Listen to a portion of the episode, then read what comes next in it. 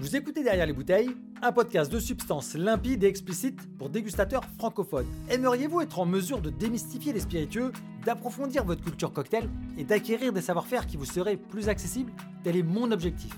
Vous donner accès à ces connaissances et remettre de la clarté dans l'acte de déguster. Pour ça, j'échangerai avec des personnalités de sens qui font leur différence dans notre industrie. Le tout dans un esprit bon vivant, sans langue de bois ni pipeau. Mon nom est Michael Escudier, soyez les bienvenus sur le show.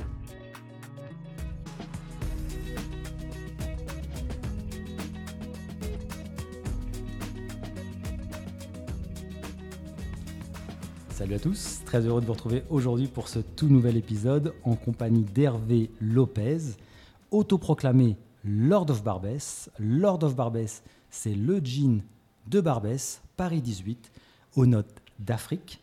Hervé, c'est avec plaisir que je t'accueille pour ce tout nouvel épisode. Sois le bienvenu dans Derrière les bouteilles. Eh bien, bonjour. My Euh, Lord. Et enchanté, my lord. Voilà. Euh, Hervé, euh, déjà merci, merci de m'accueillir chez toi, dans, dans tes locaux, dans ta boutique. On est Paris 18, euh, rue de Clignancourt. Oui. Première question, Hervé. Enfin, première question, euh, avant de démarrer cette entrevue, euh, pour les auditeurs qui ne te connaîtraient pas, Hervé, qui es-tu?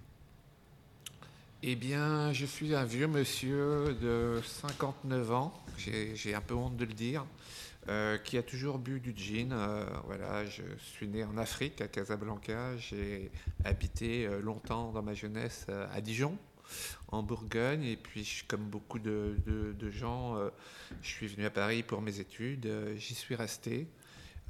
J'ai longtemps travaillé comme directeur artistique dans des agences de publicité, notamment BDDP, où j'ai un Qui petit fait peu tout appris. Donc c'était une agence de pub qui faisait, euh, qui travaillait sur des, des marques diverses et variées. Donc j'ai à la fois travaillé sur des grandes marques euh, euh, grand public, euh, comme sur des, des marques de luxe et des marques de spiritueux. C'est ce que j'ai demandé, il y en avait? Oui, oui, il y en avait Ouais. pas mal. On avait notamment beaucoup de, de marques Pernod Ricard et puis aussi des marques de William Grant. Oui. Donc j'ai travaillé sur, sur des marques euh, comme ça. Et puis euh, après, j'ai euh, monté une maison de production de films d'animation. Et j'ai beaucoup travaillé à ce moment-là euh, avec la maison Hermès. Voilà. La maroquinerie Oui, oui, oui. Quand tu dis société de production, c'est type dessin animé C'est film d'animation de, de quel type? Non, bah, c'était de- oui, c'était de l'animation, mais tout type de, de, de traités, euh, aussi bien en 2D, 3D. Ouais. Euh, voilà, plutôt des choses euh, avec des assez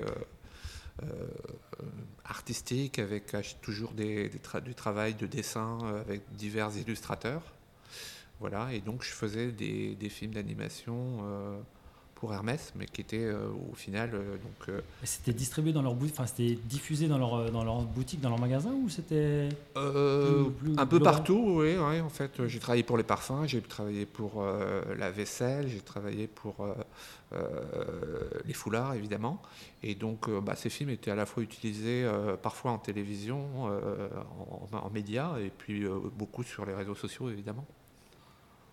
Intéressant Voilà.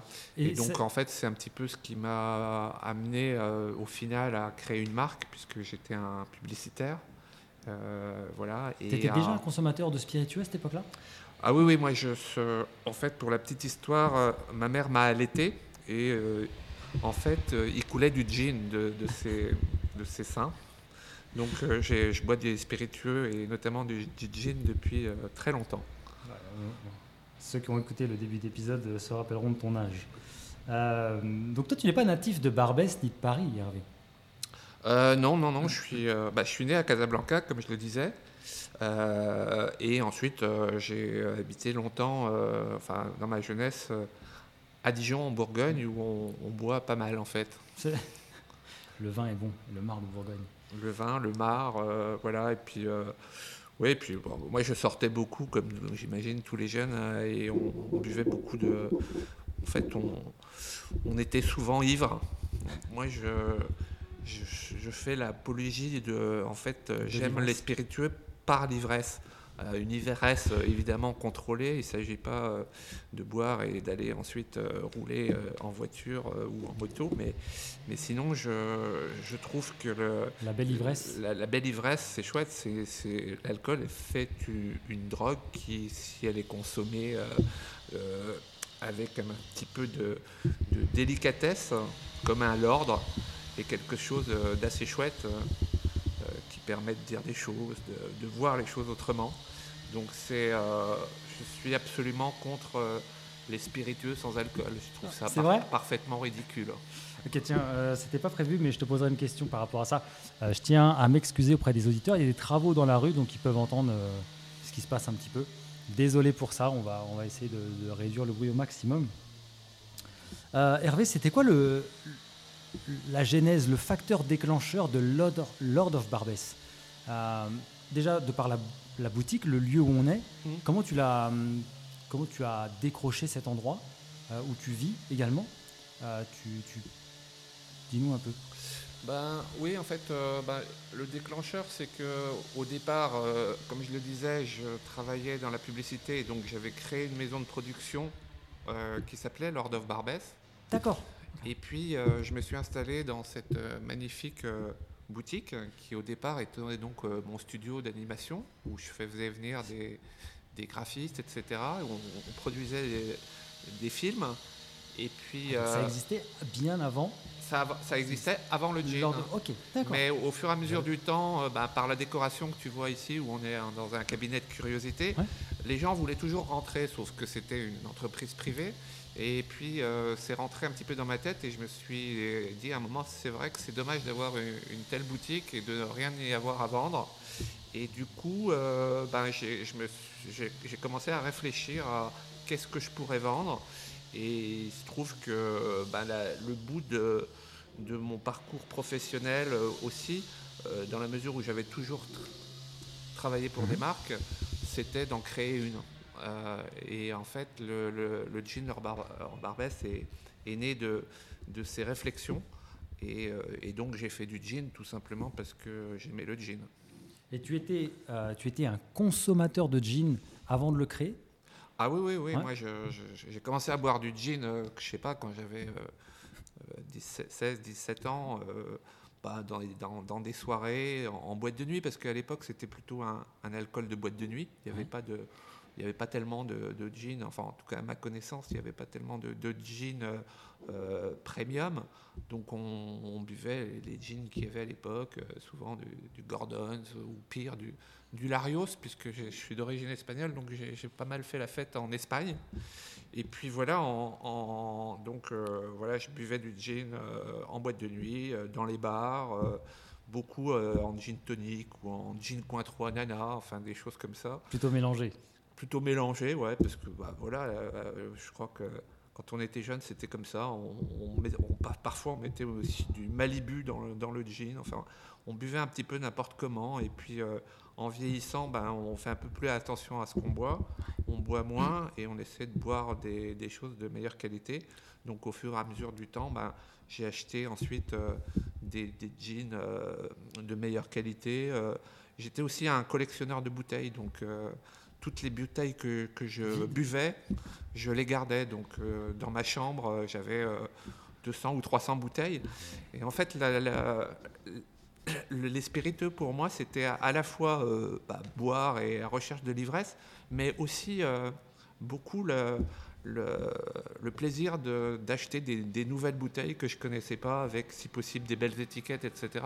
Et ça, ça, transparaît dans le, dans le jean que j'ai créé, le Lord of Barbès, parce que c'est à la fois un très bon produit, on reviendra sur euh, comment il est fabriqué et où, mais c'est aussi euh, une très belle bouteille et moi je, ne dissocie pas les deux. Je trouve qu'un spiritueux, c'est à la fois le plaisir de boire euh, le jus, mais aussi de poser la bouteille sur, sur une table et d'être fier d'avoir cette bouteille chez soi. Le contenant et le contenu. Tout à fait. Tiens, c'est une belle perche. tu es à l'origine de la création de la forme de la bouteille et du personnage euh, de Lord of Barbès ah oui, oui, je suis complètement à l'origine de. Enfin, moi, je fais. Euh, ma valeur ajoutée au départ, ça a été le, le design de la bouteille et tout l'univers que j'ai créé autour, qui est assez inspiré de, de l'Angleterre, des, produits un petit peu précieux qu'on peut trouver parfois chez Harrods ou en Angleterre. Moi, j'adore l'Angleterre et les Anglais. Donc, je me suis un peu inspiré de ça et de cette imagerie 19e siècle, de vieilles gravures. Euh, donc effectivement, je suis à l'origine du dessin de la bouteille, euh, de la 3D, puisque fait, ensuite on fait, euh, une fois qu'on a fait un dessin de la bouteille, on fait une 3D qui va permettre de faire un moule. et puis, et donc voilà, ça c'était important pour moi, et c'est un petit peu ce qui fait aussi la différence avec beaucoup de marques craft, c'est que souvent les petites marques ne mettent pas les moyens dans, dans, dans, le, dans, le, dans la bouteille, moi, pour moi, c'était une priorité. Et ça, ça a été une bonne chose parce que, effectivement, dans la mesure où euh, aujourd'hui sur le marché, il y a des milliers de, de références de jeans, euh, ce qui fait souvent la différence euh, lors de l'achat, au moins la première fois, c'est la bouteille. assurément, 100% d'accord avec toi. D'ailleurs, la, la, forme de la bouteille, elle rappelle un petit peu un, un flacon plus parfum euh, on, voit plus l'idée parfum que, que gin ou, spiritueux au départ. Ça, c'était quelque chose que tu voulais, toi euh, Oui et non. En fait, euh, le, parfum, je, dirais que je le rattache plus à, à, ce qu'est le gin. C'est un gin très aromatique, on, y reviendra, mais qui, est fabriqué dans un des meilleurs alambics, à savoir un alambic Stopfler. mais l'origine de la forme de la bouteille, c'était à la fois un petit peu barbès, parce qu'il y a, quand je suis arrivé à Barbès, il y a un peu plus de 10 ans, c'était un petit peu moins euh, bobo qu'aujourd'hui. Il y avait, quand il y avait, il y a toujours d'ailleurs pas mal de, de, gens, d'alcooliques qui se promènent dans les rues avec des flasques comme ça qu'ils ont acheté évidemment au, supermarché. Et donc euh, c'était ça, ce clin d'œil à une flasque, à, une bouteille plate qu'on peut mettre dans sa poche. Euh, et puis aussi à mes lectures, moi j'ai beaucoup lu quand j'étais euh, gamin et ado euh, Lucky Luke. Et dans Lucky Luke, il y a un, professeur qui, euh, qui fait le tour de, de, l'ouest, du Far West, pour vendre sa boisson qui est censée réparer, soigner tous les, tous les maux. Et c'est une bouteille, évidemment, d'alcool plate. Tu parlais, tu parlais de, la, la composition de Lord of Barbès. Il y a entre autres un ingrédient que tu utilises. On va revenir sur l'ensemble des ingrédients sans révéler ta recette, mmh. euh, qui est le, hum, le pain de singe. J'avais le nom anglais. Euh, pour ceux qui ne voient pas tellement à quoi ça ressemble, le pain de singe, c'est la, ça ressemble à une cabosse de cacao. Oui, en fait, le, pain de singe, c'est donc, c'est en anglais, c'est baobab fruit, c'est le fruit du baobab. Et donc, euh, bah, c'est une grosse, ça a à peu près la taille d'une, d'une mangue, ah ouais Ouais. Ok, je voulais ça. Ok, je voulais ça un peu plus allongé. D'accord. Ouais, un petit peu plus, plus ou moins allongé, mais en tout cas, ça, ça, ça a la forme d'un petit ballon de, un petit ballon de rugby, si j'ose dire. D'accord. Et puis enfin, en fait, euh, bah, ça pousse sur, euh, sur euh, l'arbre, le baobab. Et ensuite, bah, en Afrique, principalement au Sénégal et au Burkina Faso, ils récoltent le fruit, ils le font sécher, ils concassent la chair soit et c'est vendu comme ça euh, à Barbès, hein, de l'autre côté. Du... Oh oui, beaucoup. C'est comme ça que, le, baobab est arrivé aussi dans, cette recette. Et donc, euh, c'est vendu sous forme de soit concassé, soit en, poudre. Et, donc, oui, ça, ça, rentre dans la recette. C'est un petit peu l'ingrédient phare du gin Lord of Barbès puisque c'est une recette à la fois assez classique sur des ingrédients incontournables du gin, donc le, évidemment les genièvres, la coriandre, la racine d'angélique, et puis ensuite des, ingrédients euh, euh, africains qu'on trouve pour certains euh, dans le quartier, hein, au marché du, du Château Rouge.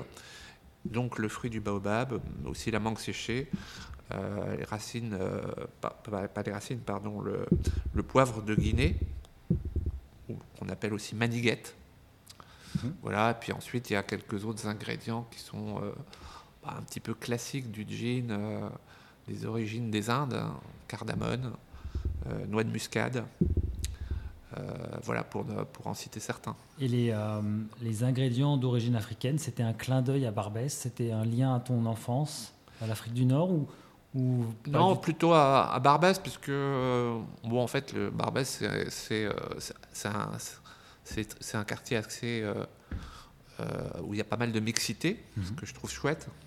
Ça, commence à être rare dans Paris, mais il y a une forte communauté euh, africaine et puis aussi euh, maghrébine, maghrébine pardon. mais donc les ingrédients, c'est plutôt des ingrédients d'Afrique de l'Ouest. Intéressant. tu parlais tout à l'heure de l'alambic spécifique à la création du gin. Oui, bah, en fait, euh, avant de parler de l'alambic, je vais parler de, Philippe Lacly, et donc, euh, qui est euh, le fondateur de la distillerie de Berclou. donc, Berclou, c'est un petit village à, 10 km de, Cognac. Philippe en est le maire. c'est une famille qui fait du cognac depuis plusieurs générations, donc ils ont des vignes, ils ont une distillerie. Parce que excuse-moi Hervé, tu ne produis pas, tu ne distilles pas le gin à Paris. Non, non, non, je ne le distille pas à Paris euh, pour deux raisons principales. La première, c'est que quand je me suis lancé, je n'avais pas la compétence et que je trouve hein, que quand on n'a pas la compétence, il vaut mieux euh, euh, le faire avec des gens qui savent plutôt que de faire un peu n'importe quoi. et puis aussi pour des raisons purement financières et techniques, financière, c'est qu'un alambic euh, comme un alambic Stopfler, ça coûte euh, au bas mot 100 euh, à 150 000 euros, et que c'était aussi assez compliqué d'installer une distillerie à Paris pour des raisons techniques, de sécurité, etc. Donc là maintenant, ça a un petit peu changé parce qu'avec des micro-distilleries qui se sont créées à Paris, mais euh, au départ, euh, créer une distillerie, euh, bah, ça demande des moyens et puis des, installations particulières. Donc, donc en fait, moi, ma démarche, qui a toujours été la mienne dans, dans, dans, dans tous mes métiers, c'était de, de, quand je ne sais pas faire ou suffisamment bien faire, je préfère m'appuyer sur des gens qui savent le faire. Et donc la, la démarche a été de, de, de chercher qui pourrait faire euh, un très bon jean euh, euh, en France. Et ben, j'ai consulté plusieurs personnes et on m'a indiqué la distillerie de Berclou, qui est effectivement assez réputée pour son travail sur le gin, sur le whisky aussi maintenant. et donc qui était équipé de ce fameux alambic Stopfler, qui, qui est une, technique particulière qui permet de distiller le deal en une seule distillation. Donc on perd très peu d'arômes puisqu'on distille euh, qu'une fois. Euh, et cet alambic, au départ, a un petit défaut, c'est qu'il fait des produits un peu gras. Mais c'est un défaut qui est devenu une qualité. Et effectivement, si, si on, goûte le Gin Lord of Barbès, une de ses particularités, c'est qu'il est un petit peu liquoreux. Et donc, à la dégustation, c'est agréable, c'est doux alors qu'on est sur un jean puissant à 45% volume. Euh, tu connaissais Philippe? Tu connaissais Philippe avant, euh, avant ça, pas du tout? Tu l'avais euh, Non, pas du tout en fait. en fait, plusieurs personnes m'en avaient parlé. Et, et, donc je l'ai je l'ai rencontré et il y a eu un super contact. C'est quelqu'un de vraiment très sympa, euh, bon feeling ouvert, voilà. Puis euh, au moment où j'ai commencé à travailler avec lui, j'étais un, de ses premiers clients, donc à façon. C'est-à-dire que lui produisait pour lui euh, bah, ses produits, un gin notamment. Puis ensuite il il faisait aussi de la bière et puis il s'est lancé plus récemment dans, le whisky. Et donc, bah, les, je crois que j'étais un, de ses premiers clients quand il s'est équipé de son, son, son alors depuis, ça a un petit peu grossi, puisque maintenant... Euh, ah, il ne l'avait pas Il l'avait pas avant le, la Si, si, il l'avait, mais euh, quand, quand j'ai commencé, il, venait de l'avoir, euh, enfin, c'était assez, assez nouveau. Lui, il avait fait une, une, une, une levée de fonds participative pour acheter cet alambic, et il l'avait depuis quelques mois, ou peut-être une année, je ne sais pas. Et puis ça se passait vraiment dans un petit local, etc. Bon, depuis, ça a un petit peu grossi, euh, parce que maintenant, il est associé avec euh, les bienheureux. Oui. Euh, et donc, bah, il développe aussi des, spiritueux principalement maintenant pour, pour les bienheureux et notamment du whisky. Et comment il a accueilli ton projet? Bah, De façon très, très enthousiaste, en fait. C'était une première pour lui aussi? Euh, non, je crois qu'il avait quand même euh, quelques autres clients avec qui il avait travaillé ou avec qui il travaillait. Mais, euh, c'est quelqu'un toujours de, très enthousiaste, qui n'a absolument pas la grosse tête, avec qui on peut discuter, qui est, qui est ouvert. Donc moi, je n'étais pas distillateur, mais j'avais quand même une idée un petit peu précise de, de ce que je voulais faire. Et du coup, je lui ai effectivement demandé de travailler sur des ingrédients africains.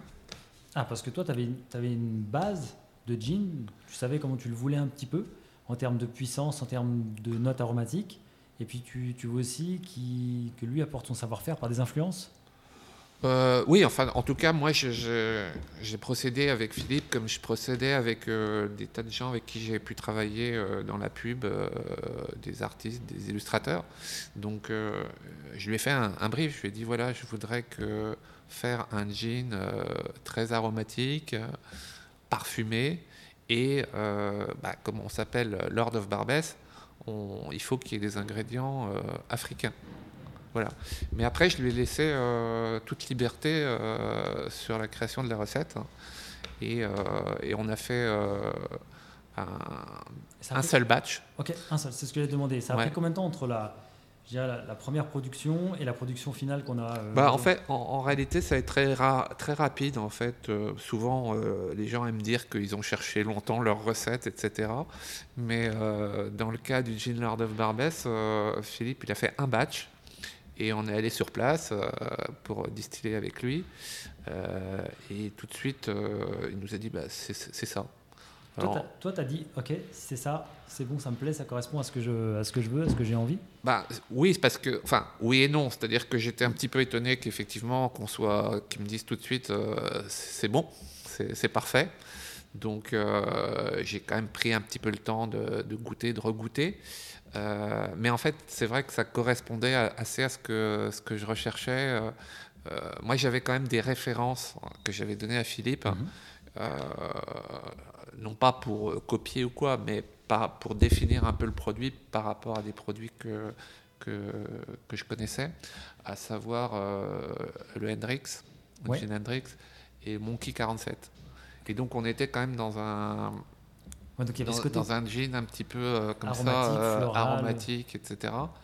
Et, et, le volume d'alcool, c'était quelque chose que toi, auquel tu tenais ou tu étais plutôt Non, non là-dessus, j'avais pas d'idée de, précise. Ouais.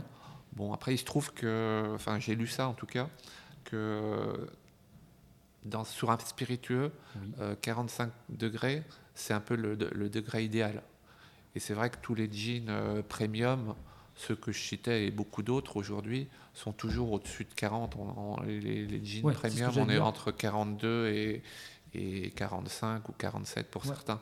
Ce qui, est, ce, qui est un, ce qui est un bon rapport 42-47 euh, en fonction de ce qu'on va aimer bah en tout cas, c'est ce que j'ai lu. Il semblerait que c'est un petit peu euh, sur, un, sur un spiritueux, pas seulement sur le gin, mais euh, le, le, degré idéal. Euh, après, il faut que ça soit bien distillé parce qu'à 45% volume, si c'est pas bon, ça, ça, ça, accroche la gorge. Mm-hmm. Par contre, à l'inverse, quand c'est bien distillé, on, ne s'en aperçoit pas. Moi, dans ma boutique, je, je, ne vends jamais une bouteille sans avoir fait goûter aux clients avant. Et donc, bon, bah, maintenant, j'ai vendu des, quand même des milliers de bouteilles en six ans. Et euh, honnêtement, j'ai toujours eu des clients qui, à qui je, je, ne révélais rien d'autre, euh, rien sur le degré, et qui étaient étonnés quand je leur disais euh, il fait 45% volume. Ça se sent pas en fait quand c'est bien distillé. Et moi, c'est vrai que je déteste les, les alcools en général quand on sent l'alcool. Ouais, je comprends ce que tu veux dire. Oui, bah, t'es barman, donc tu vois ce que, je, ce que je veux dire. Tout de suite, quand ça te prend au nez, que ça te, ah, as un sentiment de. Ou que ça brûle euh, quelque part. Euh... Ouais, ça, ouais. tu sens tout de suite dans la fosse nasale là, que ça, te, ça, ça pique, ça, te prend aux yeux. Euh, ouais, c'est intéressant parce que souvent, et comme tu l'as dit, on, va avoir tendance à faire plusieurs batchs, à se dire ok, là on est à 45, peut-être on peut descendre à 43, 40. Ok, euh, là ça révèle plus tel arôme. Par contre, si on monte au-delà de 45, 47, 50, ok, là il y a plus de puissance, mais aussi ça, c'était une de, mes questions, c'était quelle, quelle idée tu avais d'en faire? Est-ce que c'était plutôt pour le mélanger? Ou toi tu en faisais un spiritueux de consommation au même titre qu'une autre vie, je dirais une autre vie de genièvre à consommer tel quel mm. Euh, non, j'étais plus. Euh, bon, même si j'aime bien euh, les cocktails et, le gin tonic, j'étais plutôt dans, un, dans la logique de faire une, bonne eau de vie qui pouvait se boire pure. Et. Et donc, ce qui est rigolo, c'est que donc le premier batch qu'on a fait avec qu'a fait Philippe, il était à 45% volume. Ensuite, je, l'ai fait goûter justement euh, parce que je voulais m'assurer un petit peu de, des retours et pas euh, me dire bon, ok, c'est la bonne recette tout de suite. Je l'ai fait goûter à un certain nombre de, de sommeliers et de barman, d'éminents barman. Et en fait, les retours étaient quand même que certains trouvaient qu'il était un petit peu liquoreux, un peu gras. Et du coup, quand on finalement on a refait un nouveau batch euh, à 50% volume. Et euh, pendant euh, un an ou deux, le gin que, j'ai vendu en bouteille était à 50% volume. mais finalement, Philippe avait raison parce que tout le monde le trouvait excellent. À 40 mais à, 50. Oui. Mais il y avait quand même des gens qui le trouvaient un petit peu fort. Et du coup, on est revenu à depuis deux ans maintenant, on est revenu, euh, je dirais, à, la recette originale, à la recommandation de Philippe, et on est à 45%. Euh, ça c'est intéressant. Ça c'est intéressant de voir que tu t'es pas, euh, tu t'es pas figé sur l'idée de tiens à 50, il est gustativement peut-être meilleur pour toi, mais le, retour que tu en as, il est que avec 45, on avait une palette aromatique plus large, peut-être plus facilement utilisable en cocktail. Ouais, enfin après je dirais que le commun des mortels, je suis pas sûr qu'ils s'en rendent vraiment compte de la différence. Euh, mais, euh, mais en, tout cas, la, motivation au départ, c'était euh, d'être à 50 parce que pour être un peu plus sec, mhm. être moins liquoreux. Et finalement, bah, c'était un petit peu dommage parce que finalement, quand on fait, on a la chance de, de faire un, spiritueux dans un alambic stepler, il faut, faut assumer ce qu'est le le, produit, euh, l'alambic. Et donc, en revenant à 45%, le, le, gin est certes un petit peu plus euh, donc liquoreux, plus gras, mais finalement c'est assez agréable à la dégustation. Ça c'est très bon à savoir. Euh, une question assez simple Hervé, tu t'es lancé sur le marché du gin en plein essor. Tu parlais de marques comme Hendrix ou Monkey qui, qui, avaient été des, des, des, des, des référents, des modèles. Euh, c'était c'est toujours un marché en, pleine euh, ultra concurrentiel, j'ai envie de te dire? Ben de, euh, je dirais malheureusement de plus en plus parce que moi, quand je me suis lancé, j'ai fait aucune étude de marché ou quoi. J'ai juste fait ça pour, pour me faire plaisir en fait. Je, pas, je savais pas si j'allais vendre une bouteille, cinq bouteilles ou, ou des milliers de bouteilles. Et donc. tu avais, un peu connaissance de, de l'engouement, je dirais en France, du gin? Non, même pas. Non, non, Par rapport, on parlait euh, tout à l'heure des cavistes, des cavistes qu'il y avait dans le quartier.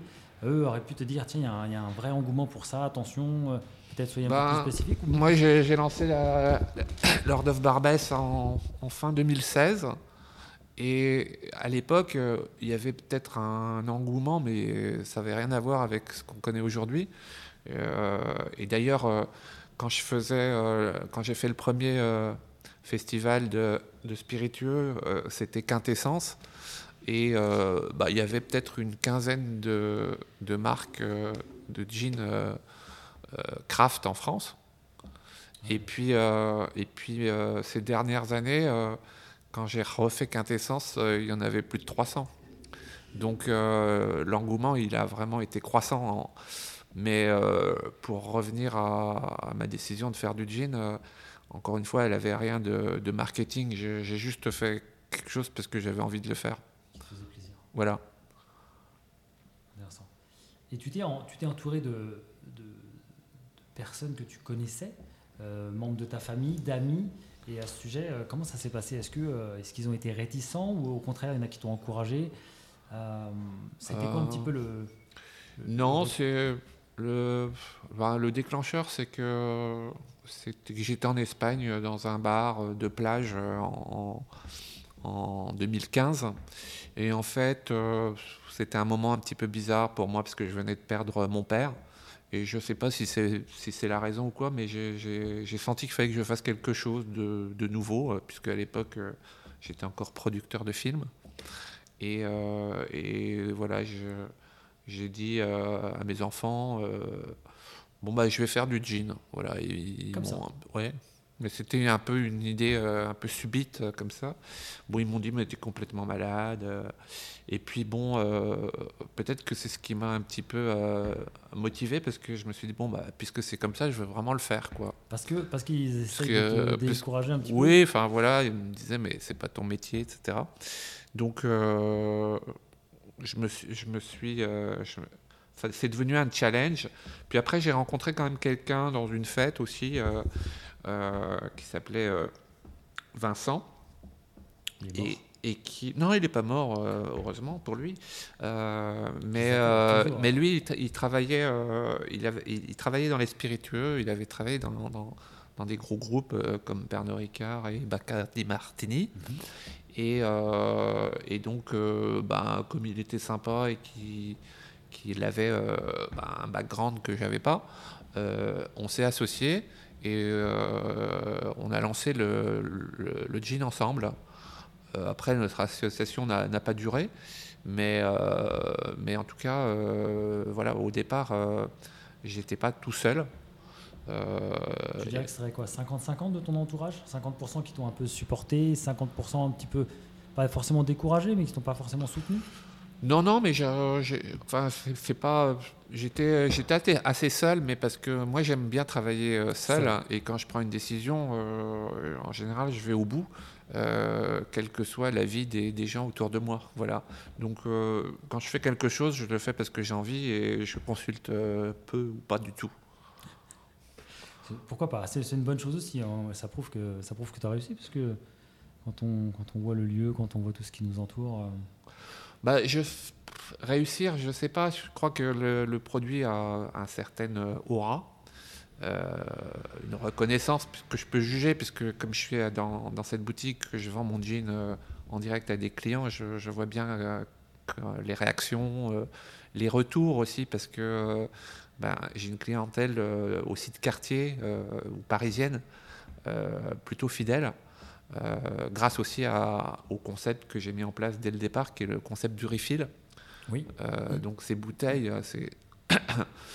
enfin, j'ai pas du tout l'impression, et je me revendique pas comme un, un, précurseur, mais il se trouve que sur faire du gin en refill, personne ne, le faisait, et encore malheureusement, je dirais, assez peu de, marques le font.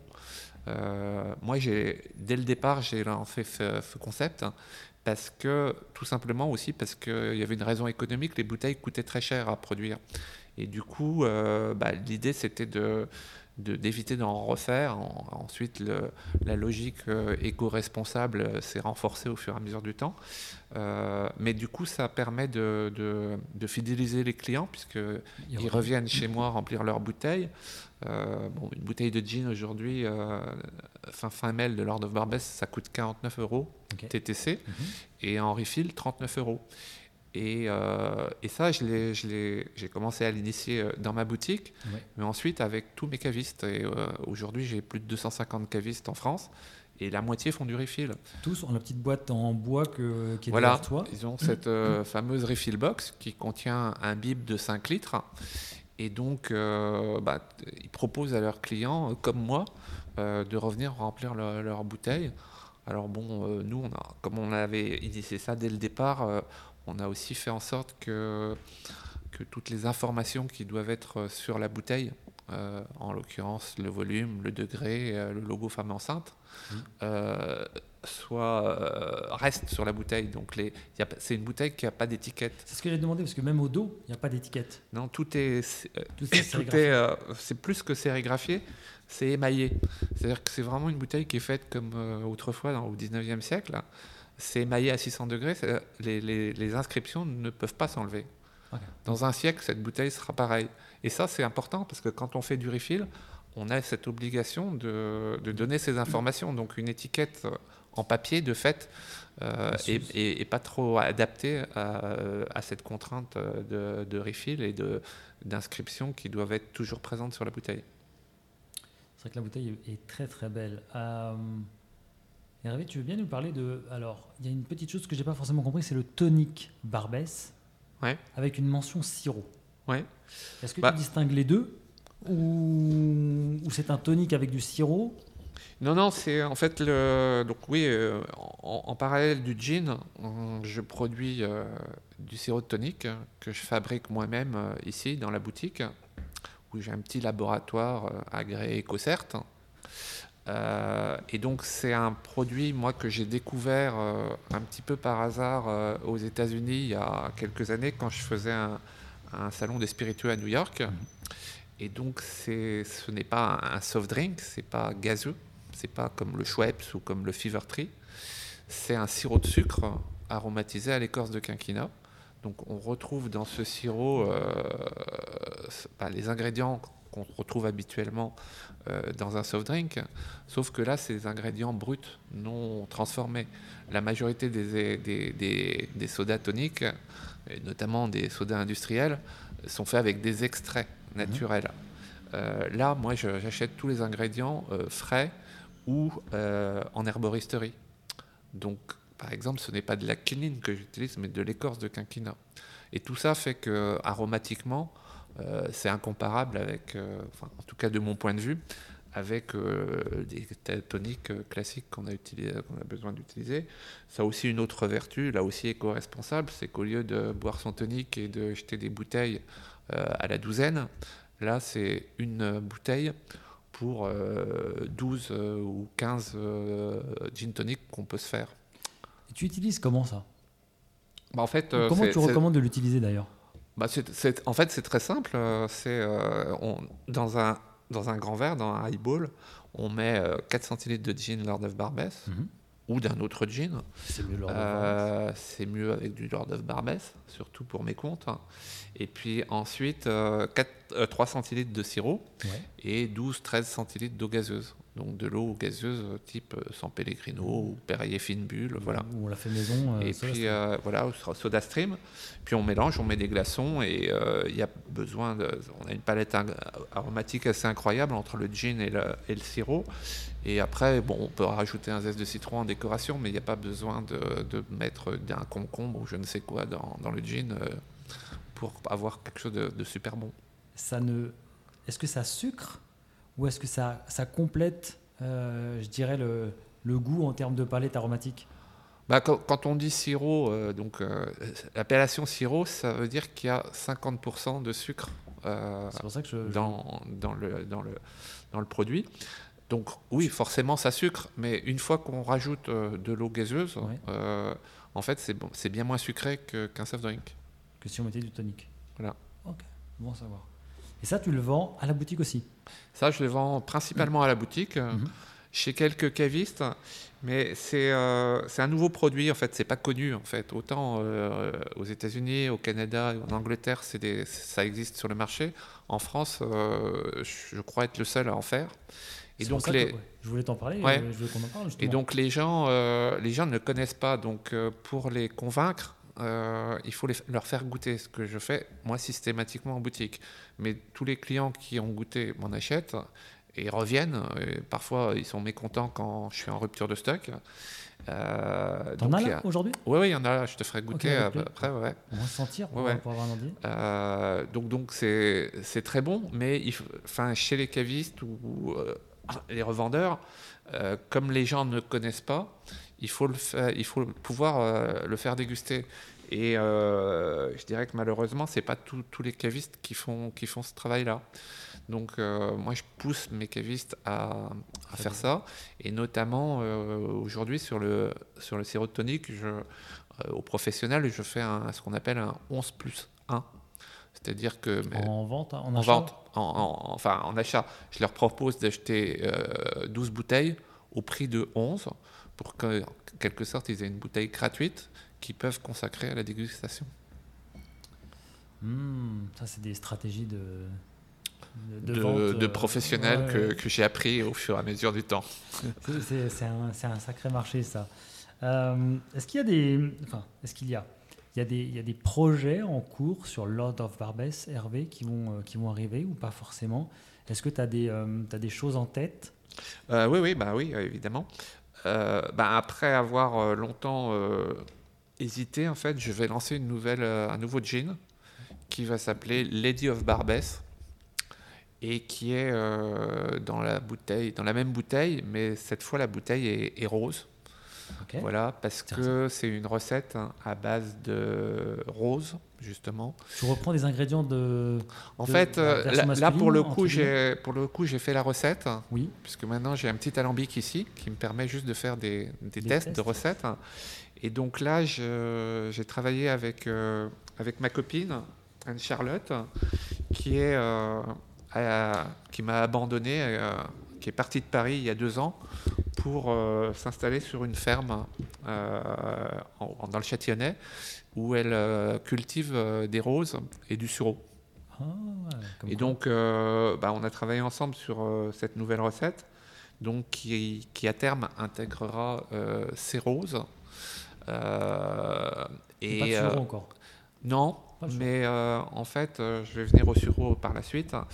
Euh, donc là, la recette, c'est euh, les ingrédients, euh, je dirais, incontournables du gin Lord of Barbex qui existe aujourd'hui, à savoir le, genièvre, la coriandre, la racine d'angélique et le, le, le pain de singe. Pardon.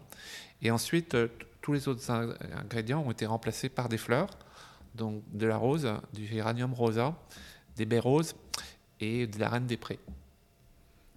Tout ça, c'est produit en France ou pas forcément? C'est ton ami quand la, bah, pas non pas pas toujours. Euh, enfin à terme euh, on utilisera euh, ces pétales de rose.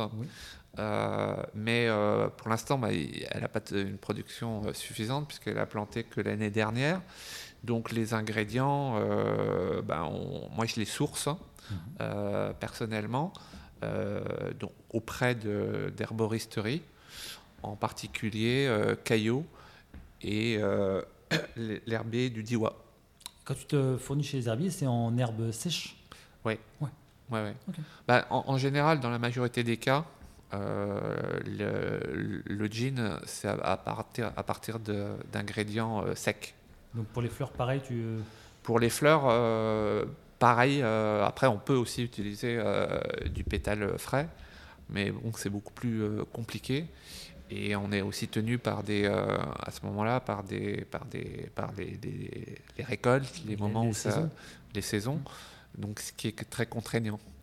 Donc euh, l'objectif c'est pas, c'est de d'acheter, euh, de, s'approvisionner et de faire des tests. Donc moi j'ai fait des tests avec différents fournisseurs pour sélectionner bah, les meilleurs, les meilleurs pétales de rose le meilleur, meilleur géranium rosa. Euh, voilà. Et euh, tous les ingrédients, évidemment, sont, sont bio, puisqu'on est bio sur tous nos produits. Oui, ça, euh, je ne l'ai pas forcément mentionné, mais c'est visible. Mm. Il n'y a pas forcément le logo sur les bouteilles, parce que dis que c'est un peu galère, mais sur les. Si, si, il y a le, le, logo et, sur toutes les bouteilles. il est sérigraphié? Enfin, il est, Non, là, il n'est pas sérigraphié, il est rajouté un petit sticker hein, avec le, le, logo bio et le code barre. Encore tout pour moi, parce que autant sur le site, on peut le voir, et j'ai pas fait attention sur le derrière de la bouteille, c'est pour ça. Euh, non, bah, les bouteilles que tu as là ne sont pas des bouteilles euh, qui sont euh, vendues dans le commerce, mais les bouteilles vendues dans le commerce sont donc avec un, le Lego bio en verre. Ouais. Bon, savoir. Et la, la, nouvelle production, elle sortirait quand Alors bah là, on a, donc, on a mis au point une pré-recette. Mhm que j'ai euh, communiqué, euh, envoyé à Philippe. Puisque j'ai demandé, du coup, tu passes aussi par Philippe là aussi ah oui, oui. Ah bah oui, parce que, bah parce que je suis content, j'ai toujours eu des très bonnes relations avec Philippe et que, euh, encore une fois, moi, je ne suis pas équipé d'un alambic qui me permet de, de, produire. les volumes dont j'ai besoin. Donc, et puis, bah, une des qualités du produit, c'est aussi le fait que ce soit distillé dans cet ce fameux alambic Stopfler. Donc euh, on reste, euh, on, continue à travailler avec Philippe. Donc je lui ai transmis euh, cette pré-recette, hein, des ingrédients que j'ai sourcés. Et lui, bah, maintenant, il va, il va remouliner ça en fonction de ses connaissances et de, de son alambic. Incroyable. Donc dans les mois à venir A priori, j'espère que... Non, non, enfin le, le, premier batch sera disponible a priori fin juin. Donc pour le printemps presque. Ouais, enfin. Après, le, problème aujourd'hui, moi, que j'ai, et c'est le cas de beaucoup de, gens dans les spiritueux, c'est l'approvisionnement en, bouteilles. Et donc, euh, bah, j'aurais pu le lancer avant, le, le gin, mais j'attends les bouteilles et les bouteilles me seront livrées que fin juin. Donc, la, commercialisation effective euh, en boutique, ça sera début septembre. Ok. Moi, un joli cadeau, joli cadeau à faire pour la rentrée septembre. Ouais, non, ça, voilà, j'espère que ça va bien, bien fonctionner et plaire.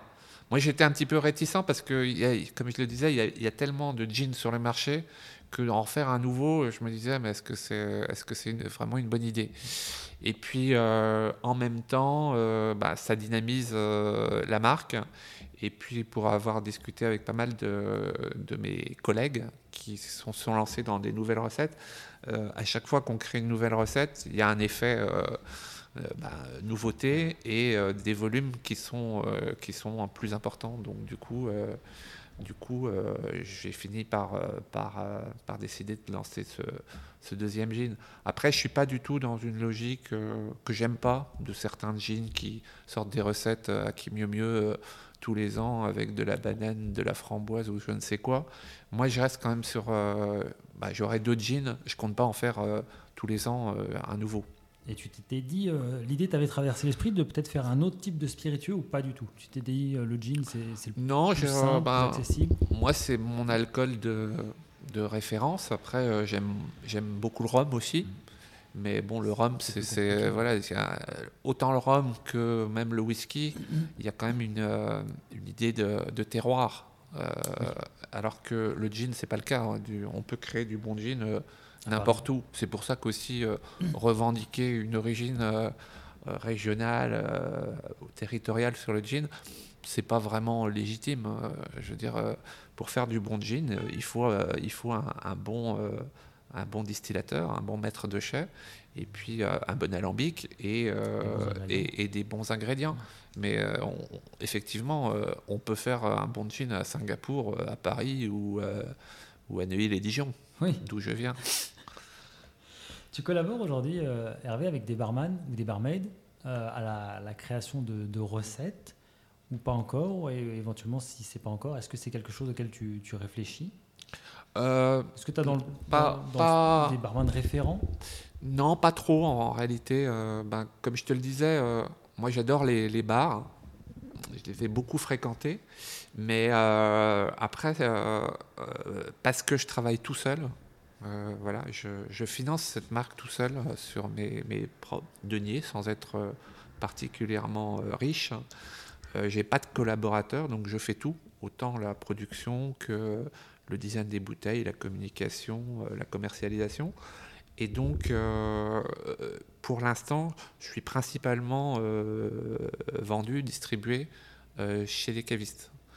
Après, je suis aussi évidemment dans quelques bars et restaurants, mais c'est voilà, c'est parce que je n'ai pas la, force de frappe, les commerciaux qui me permettent euh, d'aller démarcher euh, les bars. Et puis, euh, comme je te l'expliquais, c'est vrai qu'il y a aussi, c'est un peu compliqué avec les bars. C'est pas toujours des, des, gens qui commandent beaucoup. Ils prennent une, deux bouteilles.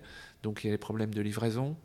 Et parfois aussi un petit peu désolé de dire de, mal de cette profession que j'aime bien par ailleurs, mais euh, je me suis pas, pas toujours, j'ai toujours, j'ai eu par, parfois des, des, problèmes avec des, des gens qui étaient euh, pas très bons payeurs ou en tout cas qui, qui payaient à six mois euh, pour deux ou trois bouteilles et ça c'est épuisant. Et ça te met en difficulté si on n'y pense pas, mais sur une petite entreprise. Bah ouais, ouais, parce que ce que je te disais aussi, c'est que ce qui est assez rigolo, c'est que à la fois les, gens euh, aujourd'hui euh, attendent, euh, recherchent des produits artisanaux, craft, mais dans leur tête, ils demandent toujours d'avoir le marketing de Pernod Ricard ou de Bacardi Martini. Quoi. Et donc, il y a une sorte de. de ça, ça, va, ça, va, ça va changer. Il faut, il faut laisser le temps. Il faut aussi que les professionnels soient un petit peu plus à l'écoute des marques indépendantes. En les entendant, on n'a pas les mêmes budgets. Ouais. Donc tu peux pas nous demander la même mais, chose. Euh, mais bon, c'est vrai que bon, moi, une des choses auxquelles j'ai été confronté avec, euh, avec les bars aussi, c'est le prix. C'est-à-dire que. Prix oui, le prix auquel on vend au bar, qui est évidemment euh, différent du prix grand public. mais globalement, le discours des, des bars, c'est OK, on veut des super produits mais on veut pas, on veut, on veut, les, on veut, on veut pas les payer cher. Et ça, c'est pas possible non plus. C'est-à-dire que évidemment qu'un produit comme Lord of Barbès ne ne coûte pas la même chose que euh, le, un produit, euh, je sais pas, euh, Pernod ou autre, euh, qui est produit à des millions d'exemplaires. Donc euh, voilà, euh, il y a quelque chose qui s'appelle économie d'échelle. Hein, je veux dire. Oui, euh, totalement.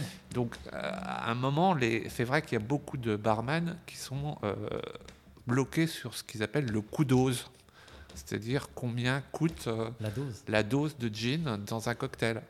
Bah, évidemment que le coût dose d'un gin comme Lord of Barbès, il ne peut pas être le même que celui de de voilà, telle ou telle marque. de telle ou telle marque qui produit à, du gin industriel à des millions de bouteilles.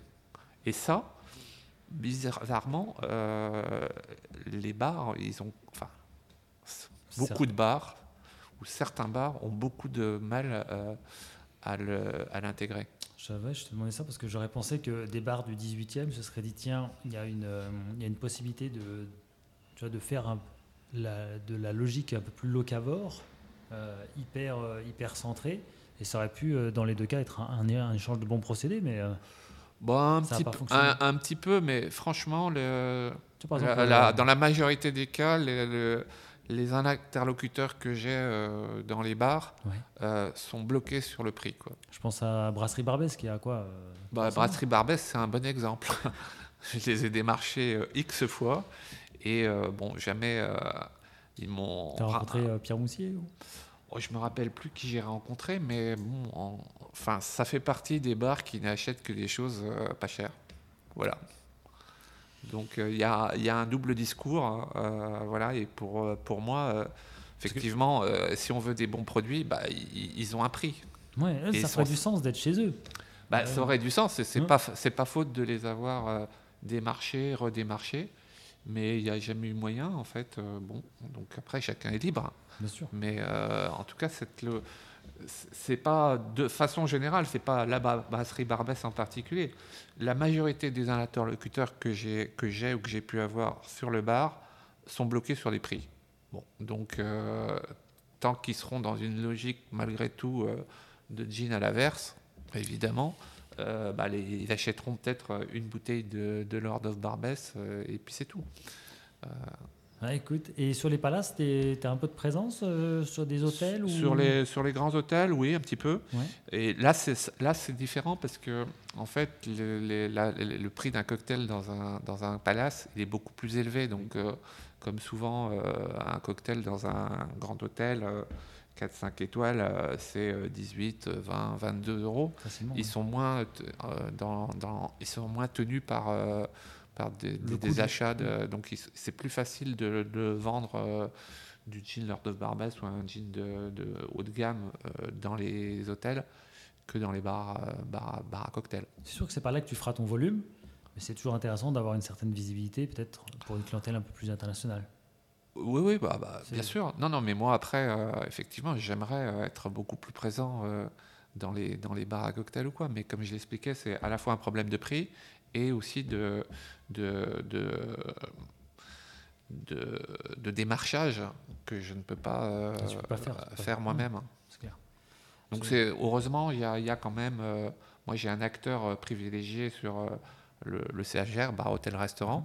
Euh, à Paris et, euh, et, banlieue, qui est à Maison Richard, euh, qui a fait un super boulot et donc qui, qui, arrive quand même à placer mon jean dans pas mal d'établissements. C'est drôle parce que tu sais, Maison Richard est partenaire avec un des établissements, entre autres de Pierre Moussier, qui détient Brasserie Barbès. Ils ont un, ils ont un hôtel, ils avaient un hôtel ensemble. Ouais. Je ne savais pas. Je, t'en parlerai après, mais tu vois, comme quoi c'est drôle ça qu'ils n'aient pas fait un mais après, après, souvent aussi, il y a un autre problème souvent avec les établissements, euh, bars, hôtels ou quoi, c'est d'arriver à, joindre la bonne personne, le, bon interlocuteur. Euh, et en fait, dans les bars, euh, il faut voir le barman, mais c'est pas le barman qui décide au final. Et la, personne qui fait les achats, eh ben, c'est très français, on n'arrive jamais à la joindre. C'est vrai que c'est incroyable ça en France. Hein. Voilà. Soit la personne te dit le matin et le matin ils sont injoignables, ou alors c'est ah, le soir ou la euh, nuit. Pour avoir des rendez-vous euh, en France, mais euh, même parfois avec des cavistes. Moi, je me suis fait mettre dehors chez des cavistes, quoi, en étant quand même le propriétaire de la marque. Bon, c'est vrai que pour faire du démarchage, du commercial, il faut pas avoir d'ego. Hein. Oui. Moi, il m'est arrivé d'aller voir des cavistes. Ils étaient seuls dans, le, dans, leur, dans leur boutique parce que je les démarche euh, le matin, euh, au moment où ils n'ont pas trop de clients, etc. Et euh, en me regardant les, yeux, ils m'ont dit non, non, je suis occupé. Voilà. Et donc, il a fallu que je reparte. Bouteille sur la main. Voilà. Donc, bon, heureusement, c'est pas la majorité. Mais c'est vrai que c'est dur, le, le, le, commercial. Et les gens qui, comme ça, bizarrement, sont pas disponibles alors qu'on vient de, de, bonne foi leur présenter un truc, qu'on leur laisse souvent des échantillons, etc. C'est quand même dingue. Hein. Et on, on est, on, enfin, moi, il m'a vraiment, il m'est arrivé d'être vraiment maltraité, quoi. C'est un, c'est un bon exercice à faire euh, pour ceux qui ont. Ah ben c'est une leçon d'humilité. oui, exactement. On va chercher le mot. Tu, veux, euh, tu veux euh, avoir un peu d'humilité. Tu fais ça pendant quelques mois. c'est pas évident. Bah, c'est vraiment le côté que que j'aime pas moi. C'est voilà, la partie euh, commerciale fait, fait, rude. Ça se limite souvent, malgré tout, euh, comme je le disais, au prix. Ouais, ça, arrive très. En fait, c'est vrai qu'une négociation va très vite tourner autour du prix et non pas du produit, de, tout ce qui tourne autour, de la personne qui l'a créé. Euh, ça va tout de suite aller prix. Ce qui, est, ce qui est logique, on est un peu dans une bah, oui, c'est enfin oui, c'est logique, euh, surtout en ce moment où euh, c'est dur un petit peu pour pas mal de gens, mais euh, mais en même temps, c'est pas logique non plus. C'est-à-dire qu'encore une fois, oui, il faut il faut acheter des choses et, à, à, un certain prix. Et voilà, quand on fait des produits haut de gamme, bio, artisanal, bah, il faut qu'en face, il y ait des clients qui comprennent que euh, forcément, ça ne peut pas être au même prix qu'un euh, un produit de, grande consommation. Et, au moins qu'ils écoutent le discours. oui, oui, oui. enfin, en général, enfin, ceux qui sont polis, ils l'écoutent. Après, euh, arriver à les convaincre, c'est autre chose. En fait, les, les gens qu'on arrive le plus facilement à convaincre, c'est les particuliers. Moi, je les vois en boutique. En même temps, quand ils rentrent ici, même s'ils n'ont pas forcément l'acte d'achat qui est prévu, ils ont la curiosité, ils se laissent convaincre. Non, mais c'est vrai que c'est un, un, lieu particulier qui, qui, facilite les choses. Et puis je suis là, etc. Donc je fais euh, en boutique, je suis euh, le vendeur et l'ambassadeur de la marque. Il faut passer de voir d'ailleurs, mais, ceux qui nous écoutent. Mais, euh, mais quand même, en fait, les, je trouve que les, autant, encore une fois, les, les acheteurs sont difficiles à convaincre et sont quand même très, très, très sur la négociation des prix, etc autant le, grand public, quand il vient en boutique, euh, et je pense que c'est aussi le cas euh, chez les cavistes, en tout cas ceux qui savent vendre et, présenter les produits euh, correctement, bah, ils acceptent de mettre. moi, je suis le, prix. moi, je suis assez étonné par, par rapport à ça. effectivement, c'est quand même un produit cher. Hein. Enfin, acheter une bouteille 49 euros avec du sirop de tonique 20 euros ça fait quand même un, panier moyen à 70 euros. Mhm. Euh, c'est quand même, euh, enfin, c'est quelque chose qu'on dépense pas forcément facilement. Bon, bah, en, boutique, moi, je fais un tiers de mon chiffre d'affaires en boutique, dans ma boutique. Ouais, comme quoi. Mais il y a, euh, il y a cette volonté aussi de présenter la marque, de prendre du temps avec les gens, de leur faire systématiquement goûter le, le produit. Et ça, ça, ça, c'est vrai que ça fait la différence. Hein.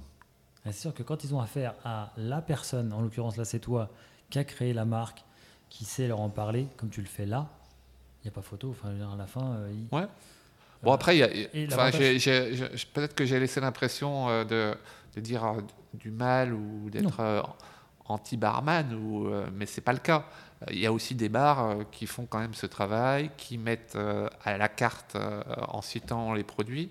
Donc ça, ça montre aux gens qu'ils vont acheter un, cocktail avec du gin Lord of Barbès ou un autre gin.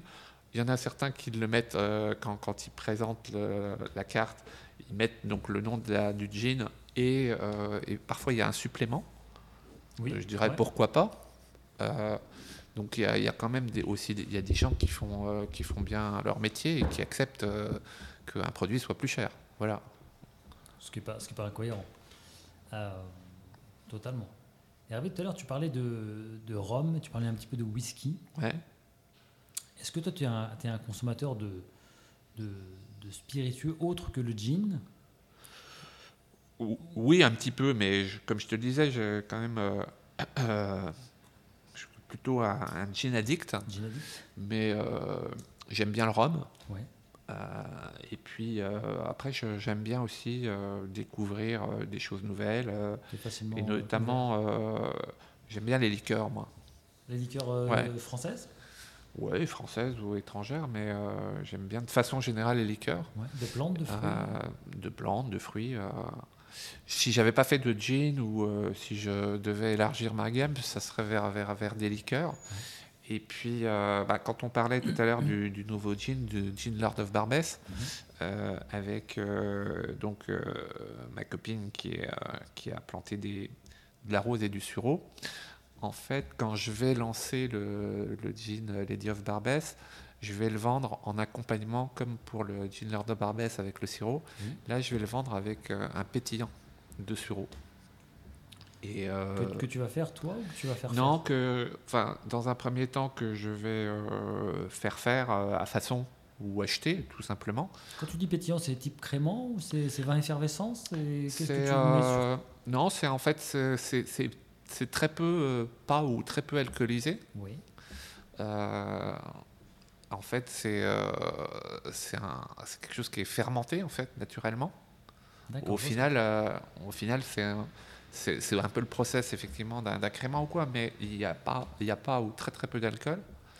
Euh, mais c'est pas non plus euh, de la limonade, un soft drink, quoi.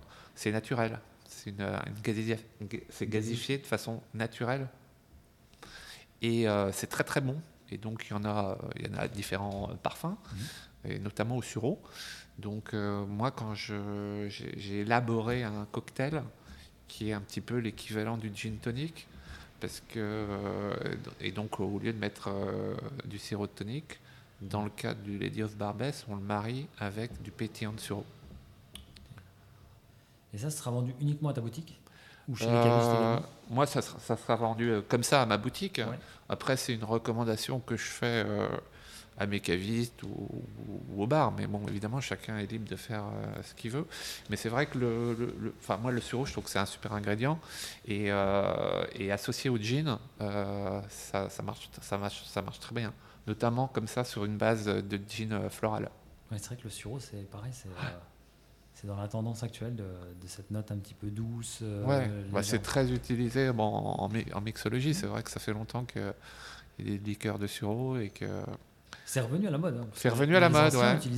ouais, ouais, c'est revenu aussi euh, par, le, par les pays anglo-saxons, hein, en fait. Que, c'était beaucoup plus traditionnel chez que eux, chez eux que chez nous. Mais là, depuis quelques années, enfin, c'est vrai que les cocktails avec un moment un, un liqueur de sirop ou quoi, euh, c'est revenu vraiment à la mode. Et pour les gens qui aiment bien les, les cocktails et des choses un petit peu un peu sucré. Ouais, c'est exactement. Euh, c'est vraiment chouette, quoi. La note florale. Bah alors, ce qui est bien avec le, ce qui est bien justement avec le, pétillant de sureau, c'est que c'est pas trop sucré. J'en ai là, je pourrais te faire goûter. Ah bah avec plaisir, une fois qu'on a fini ça. Ouais. Euh, ouais, carrément, ça, ça va être une bonne idée. Merci.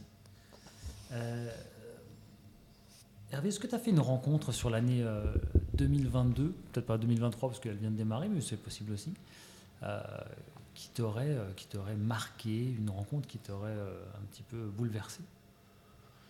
Euh, dans le milieu des spiritueux ou plus largement? Plus largement, euh, ça peut être une personne, une rencontre, je peux, ça peut être aussi un produit. Ouais.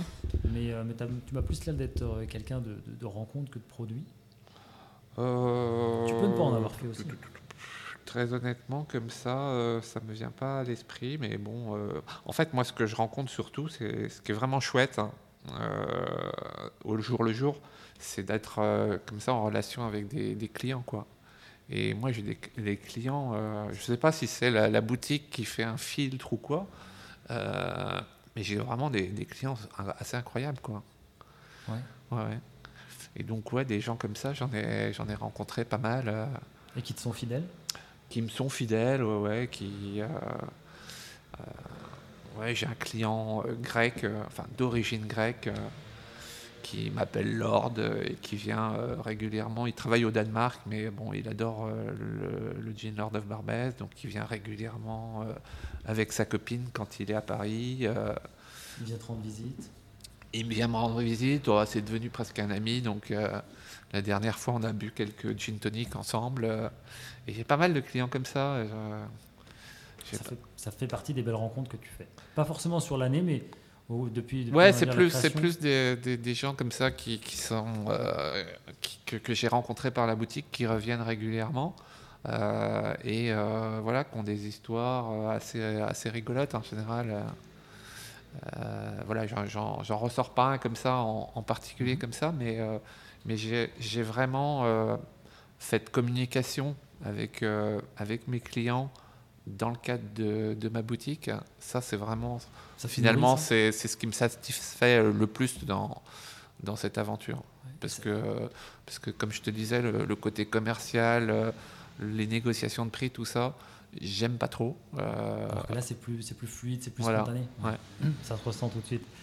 Euh, J'imagine, toi aussi, ça te, ça te sert d'avoir des clients comme ça qui sont fidèles, qui te font un retour, qui te font un feedback. Bah, oui, c'est surtout que ça me sert, ça me, ça me conforte dans ce que, ce que j'ai fait. Mhm. Euh, Mais ils viennent aussi te dire euh, là, ça nous a pas plu, euh, éventuellement Ben non, parce que pour l'instant, j'ai la chance de ne pas leur avoir fait des choses visiblement qui sont pas bonnes. Donc, mais, mais ça pourrait être le cas, ça, ça serait plus embêtant. Mais donc, ils sont plutôt dans le dans, dans l'admiration du, du, lieu, de, de l'univers, etc. Et c'est là où ça me conforte, c'est-à-dire que effectivement, je me dis, ben voilà, là, je, je, ne me suis pas trompé, en tout cas auprès du, des clients euh, finaux qui mhm. achètent ça. Et, et ensuite, euh, ça, ça, me, ça, me, ça, me, ça me renforce aussi dans le, ensuite dans la relation que je peux avoir avec euh, mes clients professionnels. parce que si j'avais pas cette boutique et si j'étais pas en relation directe avec des clients, on pourrait me dire un peu n'importe quoi. Il y a, il y, a des, il y a des cavistes parfois qui me disent Ah, oh, c'est dur à vendre, ou voilà.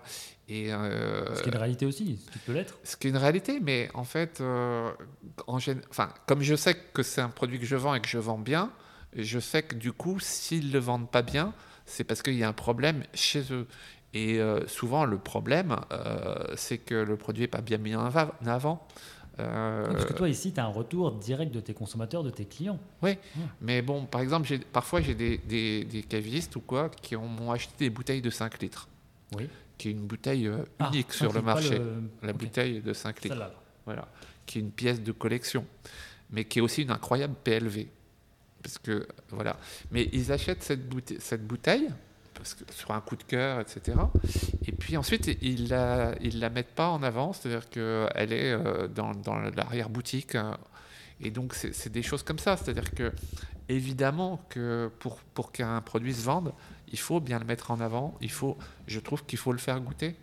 Je trouve ça. Euh, je trouve, oui, mais euh, euh, il faut bien reconnaître que la majorité, quand on va s'acheter un spiritueux, la plupart du temps, on ne peut pas le goûter dans un, dans un magasin ou chez un caviste. C'est compliqué. Euh, oui, mais. Surtout si c'est une marque indépendante. C'est plus compliqué. tu regarderas de grandes marques, souvent, comme on, parlait d'événements, enfin de, de, de dégustation. Euh, ça, tu vas le trouver plus facilement. Tu vas le trouver en, tu sais, dans tout ce qui est euh, grande distribution. Ouais. Il y a aussi de la dégustation qui est faite peut-être à certaines périodes spécifiques, comme fête des pères. Euh, ouais, enfin, moi, de façon, je sais pas. Enfin, moi, j'ai pas cette expérience-là. Les, je, vais, je vais rarement dans les grands supermarchés ou quoi, mais ça m'arrive quand même d'y aller. j'ai jamais vu de, dégustation organisée. Mais je dirais que les grandes marques, elles n'ont pas besoin d'être euh, de faire déguster. Euh, les gens les connaissent ou alors euh, s'ils connaissent pas, c'est parce qu'ils n'en veulent pas. mais, mais par contre, les, les, petites marques ou quoi, évidemment que pour faire leur différence, souvent parce qu'elles n'ont pas une belle bouteille d'ailleurs, c'est de les faire déguster. Bon, mais moi, en l'occurrence, voilà, ce que je vois, ce que je sais, c'est que ce produit se vend euh, bien, euh, même s'il est cher, mais qu'effectivement, il faut le mettre en avant. Donc, euh, chez les cavistes, c'est difficile parfois. Bah, à leur décharge aussi, c'est difficile de le mettre en avant parce que justement, il y a des, des, il y a des cavistes qui ont 40 ou 50 jeans. Donc, le client, il rentre, il voit un jean, soit il va vers la marque qu'il connaît déjà, euh, soit euh, il ne sait pas lequel il faut acheter. Bon, donc euh, voilà. Mais mais bon voilà. Souvent, ce que je sais, c'est que ça se vend, mais qu'il faut le il faut le mettre en avant. Donc le montrer la bouteille, bien la mettre sur le comptoir à côté, surtout quand on a une bouteille de 5 litres. Bon, expliquer l'histoire du refill aussi.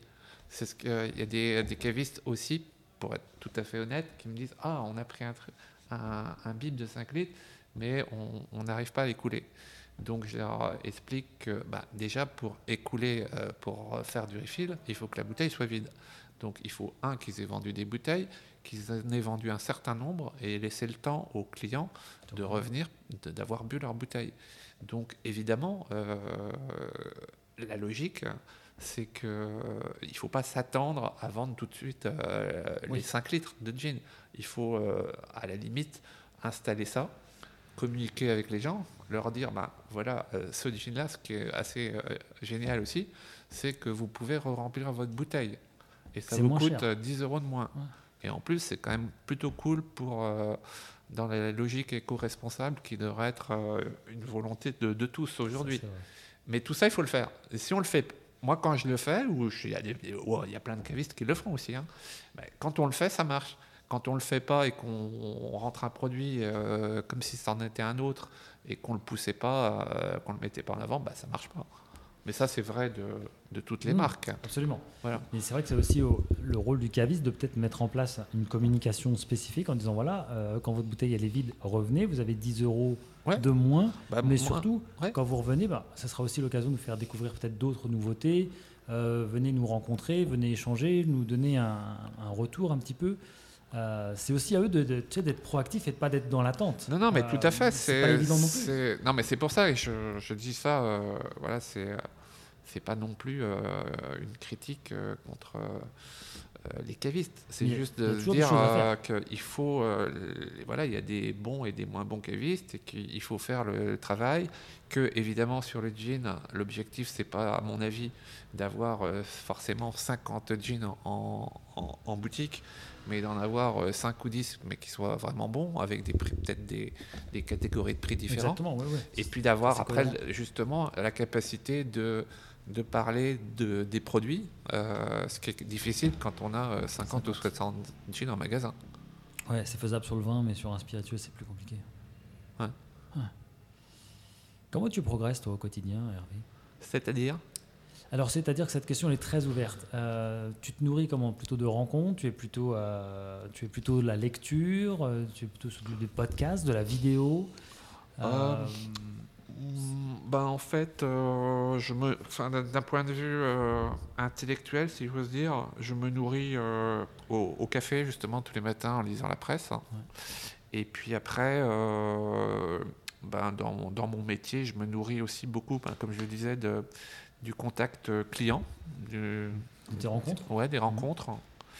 Euh, voilà, sinon je suis assez euh, solitaire dans, dans, la, dans, la, dans, la, vie de tous les jours, puisque je suis tout seul dans ma boutique euh, et j'y passe souvent 20 heures par jour. ça pourrait être l'occasion de. Mais je, je m'en plains pas, hein, ça me, ça me dérange pas. Je, fait, j'aime bien euh, travailler seul, euh, réfléchir. Euh. bon, après, encore une fois, il y, a des, il y a des moments aussi où je sors un petit peu quand je vais dans des festivals, des choses comme ça. et donc, souvent, quand je, quand je, quand je vais à, l'étranger, soit en vacances, soit pour, professionnellement pour, pour des festivals, bah, j'en profite aussi pour faire des choses sympas pour moi mmh. et aussi pour rencontrer des, des, des, clients potentiels. Tout ça, ça te permet de progresser, de... Oui, enfin, je ne sais pas si je progresse ou, ou si je régresse. Il n'y a que toi qui peux le savoir. Hein. J'en sais rien. Euh, T'entretiens quel rapport avec les réseaux sociaux, toi, Hervé? Ah, Est-ce que c'est quelque chose que tu utilises? Euh, Oui. Oui, j'utilise un petit peu comme, euh, comme tout le monde, je mhm. dirais. Mais euh, donc j'ai un compte Instagram, un compte Facebook où je poste assez régulièrement des choses. Après. c'est un moyen d'échanger pour toi avec des consommateurs, des clients, des cavistes ou tu le vois pas comme ça? Oui, si, si, un petit peu. Mais euh, finalement, je ne sais pas, moi, en ce qui me concerne, euh, je, vois surtout euh, des likes, mais il y a assez peu de. De, l'interaction Tu vois de l'interaction pas, pas, beaucoup. Un petit peu. Hein, ça te manque, ça? Tu trouves que c'est ce qui te manque ben, Non, ça ne me manque pas, mais puisqu'on en parle, hein, des réseaux sociaux ou quoi, moi, je suis un petit peu de, de, la vieille école, si j'ose dire. Euh, donc euh, ces choses-là, dans le fond, je les fais parce que parce qu'il faut les faire, mais au, bout de, du, compte, j'aime pas trop ça en fait. Mmh. Mais tu as tout à fait le droit, hein, c'est pas une question fermée. Il y, a une, il y a une débauche d'énergie et, et, beaucoup de, de superficialité là-dedans. oui, tu, peux rester authentique. Ouais. que toi, tu as, su, euh, as su être assez fidèle sur tes réseaux sociaux à ta marque à ton état d'esprit. Tu t'es pas, euh, tu t'es pas travesti, t'es pas allé un peu n'importe où. Non, mais non, non, mais euh, après, euh, encore une fois, je connais pas bien, je connais pas bien l'outil. C'est chronophage et, et, en fait, ça véhicule pas ce que j'aime dans la vie, quoi. Et ce qui, à mon avis, devrait être propre au spiritueux moi j'aime la dans les spiritueux j'aime la j'aime la tradition euh, j'aime. Euh, T'aimes l'authentique? J'aime l'authentique, j'aime qu'on prenne son temps, j'aime, j'aime pas euh, qu'on, poste de façon compulsive des images à qui mieux mieux. j'essaye de, quand je poste des, visuels, j'essaie de, de, faire en sorte qu'ils soient de bonne qualité. Moins, par rapport mais, bien. Ouais. T'es plus dans, dans cette logique-là? Je, suis, dans cette logique-là. Puis encore une fois, moi, c'était mon, c'était mon métier. Donc, euh, j'ai travaillé dans, dans des agences et pour des marques où, euh, à l'époque, on avait les moyens. C'est-à-dire que quand on faisait une photo euh, d'une bouteille ou, ou, une campagne de pub, on, le faisait bien, avec, en prenant son temps, avec des grands photographes. Aujourd'hui, tout ça, ça s'est un petit peu perdu. Quoi. Et pour le coup, ça fait peut-être vieux con, mais je trouve ça dommage. C'est-à-dire que je trouve que une marque, moi j'ai beaucoup de respect pour euh, les marques, j'aime les marques. Et d'ailleurs, euh, euh, enfin j'ai pas honte de le dire, mais parfois ça, paraît pour certaines personnes dans les spiritueux un, problème ou quoi. Mais c'est pas du tout marketing, c'est juste que je trouve que voilà un, produit, une marque, c'est respectueux si elle l'est que ça doit véhiculer euh, des valeurs, euh, de la qualité dans les images, etc. Tout ce qui se perd un petit peu quand même, il faut le reconnaître, sur euh, Facebook et Instagram avec ses posts, ou TikTok avec ses posts compulsifs, avec des images affreuses, avec des gens, ces influenceurs qui euh, disent un petit peu tout et n'importe quoi, racontent leur vie euh, alors qu'on n'en a strictement rien à faire. Euh, voilà, donc tout ça, tout ça, ça, ne me plaît pas beaucoup. Je comprends. Tout à l'heure, tu parlais des liqueurs. Est-ce que pour toi, les liqueurs françaises, pour, pour revenir sur cette question, elles avaient ce talent de mettre en avant leurs produits avec un marketing? Quand je dis marketing, c'est de la photo. Tu parlais de photo. Euh, assez spécifique. C'était pas euh, quotidiennement, c'était ponctuel, c'était de belles photos bien faites avec des photographes.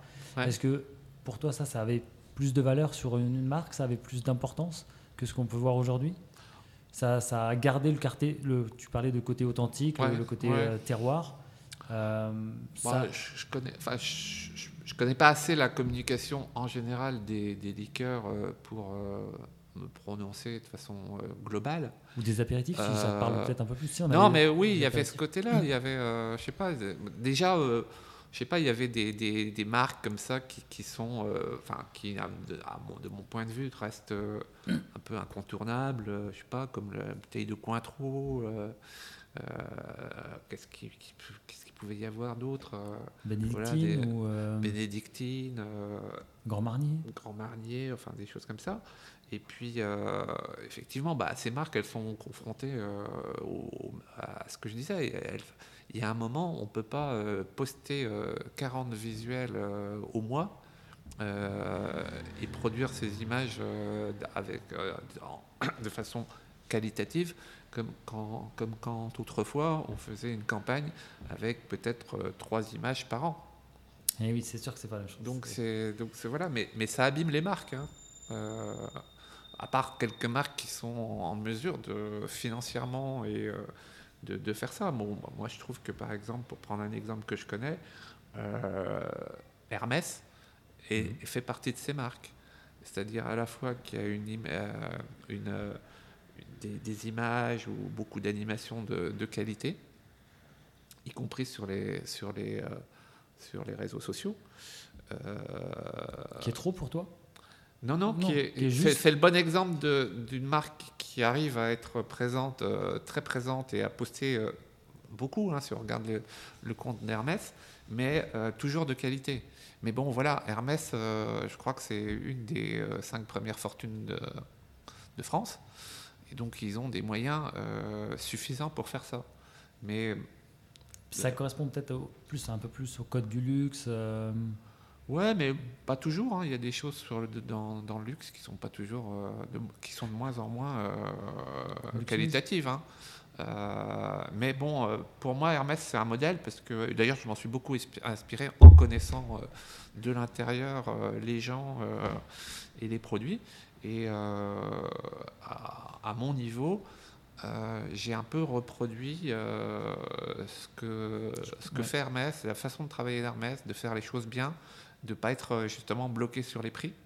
Euh, alors évidemment, j'essaye de, de, faire de façon raisonnable, de, ça m'arrive de négocier des choses, mais euh, je sais que effectivement, pour avoir une bouteille Lord of Badass bleu comme ça, que je produis à quelques milliers d'exemplaires, ça ne va pas coûter le même prix qu'une bouteille de voilà de, qui, qui est faite à des millions d'exemplaires. Et, moi, je l'intègre. La, la, démarche d'Hermès, c'était ça, enfin, pour ce que j'en ai vu. Et c'était vrai euh, des produits qu'ils font, qui fabriquent encore pour la plupart euh, eux-mêmes. Euh, ils ont des, des, structures de production internes, principalement en France. Et puis après, c'est vrai aussi de, leur communication, etc. Donc, il y a un moment, il n'y a pas de il n'y a pas de magie. Si on veut faire des choses de qualité, il faut accepter de les payer à un certain prix. C'est évident. Tu l'avais dit, euh, tu l'as dit à plusieurs reprises, ça c'est clair.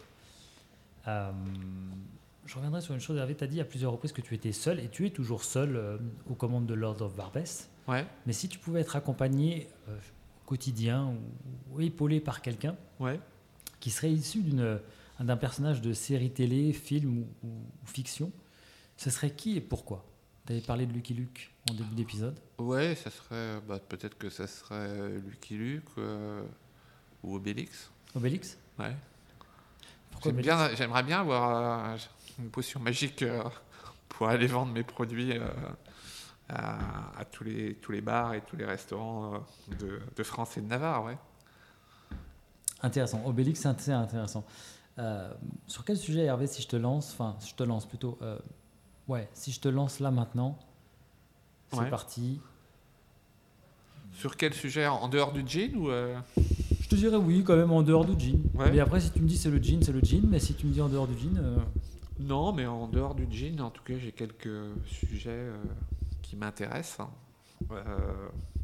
en fait, moi, j'aime bien tout ce qui est beau et, rare. Pas, pas, forcément cher. Hein, par, par, exemple, ici, bah, tu vois bien l'univers, etc. Et tous les objets qui sont achetés. Bon, bah, c'est des, des, objets anciens, mais pas nécessairement, nécessairement coûteux. Donc en fait, je, en fait, je suis toujours euh, intéressé par. Euh, c'est pour ça que je, vais beaucoup dans, aux puces ou dans les brocantes.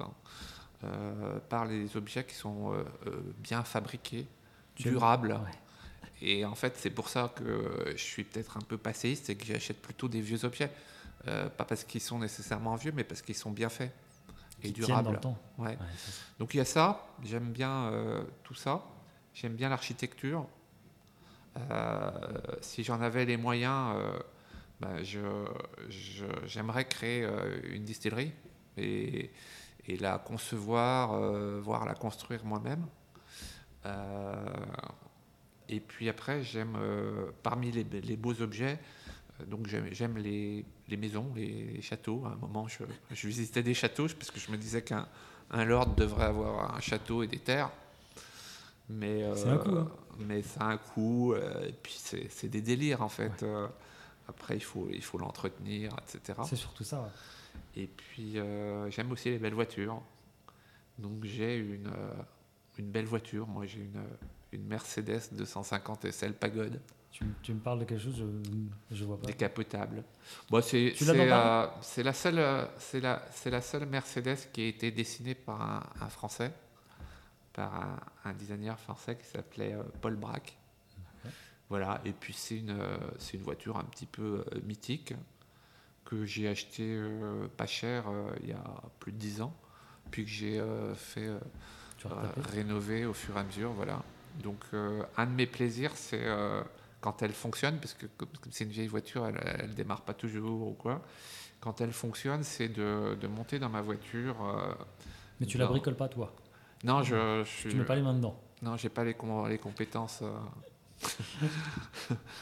Euh, donc, euh, non, malheureusement. Bah, là, en l'occurrence, elle est, elle est sur cale depuis 4 ans, puisque je l'ai fait refaire et que le, carrossier avec qui, à qui je l'ai confié est compétent, mais un artiste et fait ça quand il a, quand il a envie. Quoi. Donc malheureusement, depuis 4 ans, je peux, je peux plus la conduire. Mais euh, quand elle roulait ou si je la récupère un jour, euh, voilà, j'aime bien le, le, week-end, le samedi soir, une fois que ma boutique est fermée, je monte dans ma Mercedes et je vais euh, en Normandie. En, en, en, décapotable avec les cheveux dans le vent, enfin, pour ceux qui me restent. Oui. c'est bien ça, c'est pas cliché en plus. Euh, oh, ça l'est un peu peut-être. Hein, qui part en, week-end en Normandie. Non, si, si, ça l'est un peu, mais pas qu'en Normandie. Hein. Je suis allé en, en bas de l'Espagne avec. Euh, bon, ça m'a coûté euh, dix fois le prix d'un billet aller-retour en avion. Hein, parce que ces voitures boivent beaucoup. Donc, idéalement, il faut avoir une station essence avec. Et puis, voilà, je suis allé à Marseille ou quoi. Donc, non, non, c'est pas spécialement la Normandie, mais il se trouve que la, Normandie, je trouve ça très, très chouette. C'est proche. Et euh, c'est pas loin. Et puis ça ressemble un peu à l'Angleterre, hein, les, paysages de campagne, etc. Et un, une de mes idoles, c'est euh, Alexandre le Grand, le créateur, de la, de la, de la liqueur bénédictine. Ah. Je sais pas si tu as visité les... le domaine de bénédictine à Fécamp. Ouais, à Fécamp. ça, c'est merveilleux, quoi. Donc lui, c'est un peu mon idole, en fait. Si j'étais euh, aussi talentueux que lui, euh, c'est comme ça que je voudrais que le, le Lord of Barbès devienne. Écoute, euh, je te le souhaite. Hein. Par contre, c'est quand même volumineux. c'est comme. Quand, ouais, tu, quand tu vois la bâtisse. ah ouais, ouais bien sûr. C'est du travail. Hein. Ouais. Mais j'ai pas la. Comment dirais-je j'ai pas la folie des grandeurs, mais j'admire les gens comme ça qui, qui, sont un peu partis de rien et qui ont créé un, comme ça, là, au 19e siècle, un empire sur, euh, sur, une, euh, sur, euh, sur un produit, sur la bénédictine, et puis qui ont été au bout de leur truc, qui se sont créés ce sorte de palais à Fécamp, avec cette salle immense remplie d'alambics. Et, ça, je, ça je, trouve ça vraiment chouette. quoi. C'est à visiter vraiment. Pour ceux qui l'ont pas visité, le domaine de Fécamp, c'est splendide. Ah ouais, c'est vraiment à faire. Ouais. Ouais, Enfin voilà, moi, sinon mon autre projet, quand même, à terme, c'est d'acheter euh, un alambic que j'installerai euh, ici. Ici dans la boutique Ouais. 64 ou 67 rue de Clignancourt? 64 rue de Clignancourt. 64 rue de Clignancourt. Euh, tout en baie vitrée, donc il ne faut pas hésiter. Hervé, est-ce qu'il y a un investissement que tu as fait l'an dernier, 2022 Ouais. Un, un, investissement professionnel ou personnel Ouais qui, aurait, qui t'aurait apporté quelque chose, qui t'aurait permis de, de, changer un petit peu ton, ta façon de vivre? Euh, Non, ma façon de vivre, euh, non. je suis plutôt content de ma, ma, façon de vivre. Hein, euh. quand je vois, notamment dans ce quartier où il y a, qui s'est certes pas mal boboifié, mais où il y a aussi beaucoup de gens vraiment pauvres, je peux me, me, satisfaire de ce que j'ai. Voilà. Ah, c'est tout à ton honneur. Ouais. Enfin, il faut le dire, hein, il faut, en avoir conscience de temps en temps. C'est pas tous les jours que je dis ça, mais c'est une réalité. Quoi. Il, y a, il y a aussi quand même vraiment euh, des gens euh, pauvres et malheureux euh, dans ce quartier et, dans ce pays. C'est vrai. c'est une, une, cause qui te, qui te tient à cœur? Oui, oui. Moi, je, bah, effectivement, je pense qu'on est un pays malgré tout riche, mhm. où il y a des inégalités incroyables. Et je trouve ça de, plus en plus euh, inadmissible. Quoi. Moi, euh, euh, dans ce quartier, dans Paris, ou de voir des gens comme ça qui n'ont qui ont pas ce qu'il faut même pour, pour se protéger du froid, qui vivent dehors, etc., je trouve ça inadmissible. Et je trouve, enfin, je dis ça, fait pas. je vois ça depuis que je suis arrivé à Paris, mais il y a 35 ans.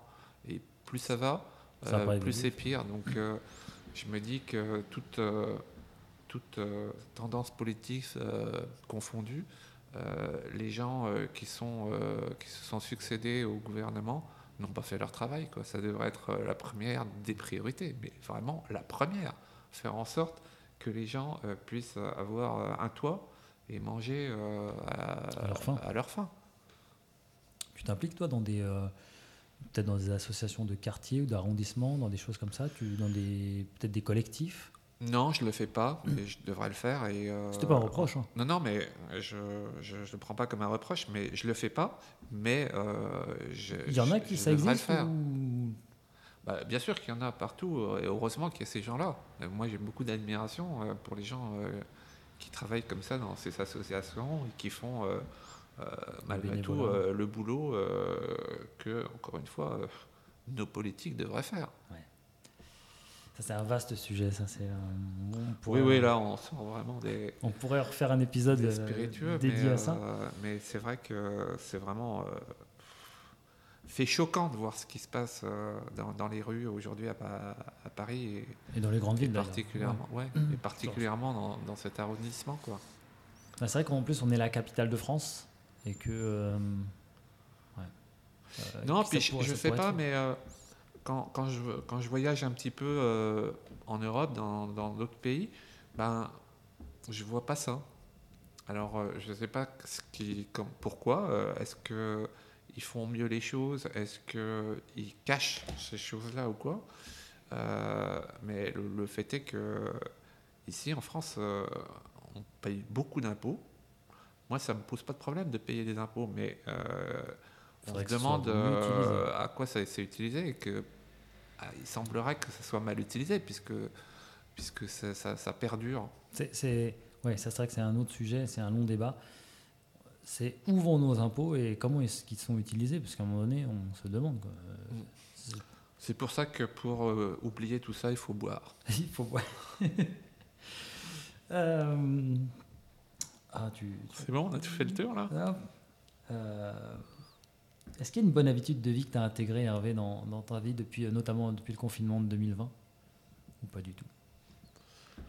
Hmm, bah, C'est-à-dire que j'ai pas, j'ai pas vraiment changé. Euh, Ça t'a pas fait changer Non, mais en, réalité, j'étais déjà finalement dans des relatives bonnes habitudes de vie. C'est-à-dire que euh, je voyage euh, peu. Mhm. Je vis principalement dans mon quartier et je, je, n'ai que des, des, véhicules anciens, donc qui, euh, qui, ont été fabriqués il y, a, il y a 40 ans ou plus, que j'utilise une, une, ou deux fois par, par, mois.